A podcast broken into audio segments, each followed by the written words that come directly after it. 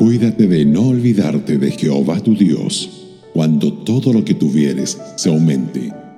Deuteronomio 8, verso 11 y 13.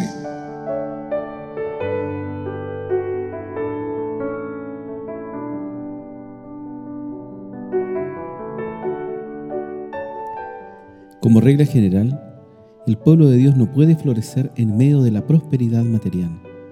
Progresan mucho más en la adversidad. En su cántico de despedida, Moisés predijo que la prosperidad de Israel lo arruinaría espiritualmente. Lo podemos ver en Deuteronomio 32, verso 15. Nos dice, pero engordó Jesurún y tiró coces, es decir, engordaste, te cubriste de grasa. Entonces abandonó al Dios que lo hizo y menospreció la roca de su salvación.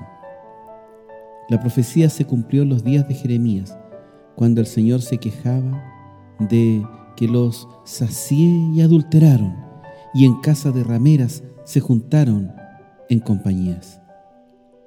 De nuevo, leemos en Oseas capítulo 13, verso 6.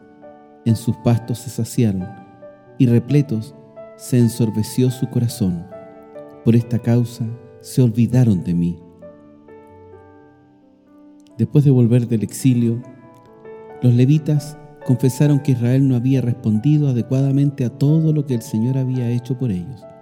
Comieron, se saciaron y se deleitaron en tu gran bondad, pero te provocaron a ira y se rebelaron contra ti y echaron tu ley tras sus espaldas y mataron a tus profetas que protestaban contra ellos para convertirlos a ti e hicieron grandes abominaciones. Nos dice Nehemías en el capítulo 9, los versos 25 y 26. Somos propensos a considerar la prosperidad material como una evidencia innegable de la aprobación del Señor de lo que somos y hacemos.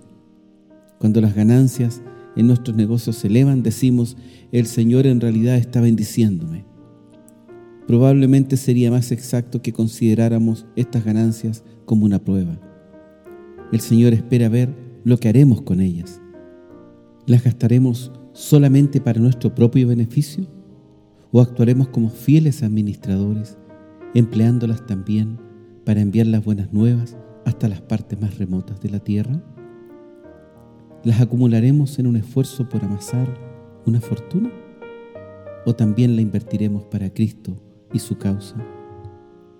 Miller dijo, si se discutiera en cuanto a cuáles son las pruebas más severas para el carácter, si la luz del sol o la tormenta, el éxito o la dificultad, los observadores más agudos de la naturaleza humana nos dirían probablemente que nada muestra más claramente el material de qué estamos hechos como la prosperidad, porque esta es la más severa de todas las pruebas. José hubiera estado de acuerdo. Él dijo, Dios me hizo fructificar en la tierra de mi aflicción. Nos lo dice Génesis capítulo 41, verso 52. Se benefició más de la adversidad que de la prosperidad, aunque se condujo favorablemente bajo ambas circunstancias.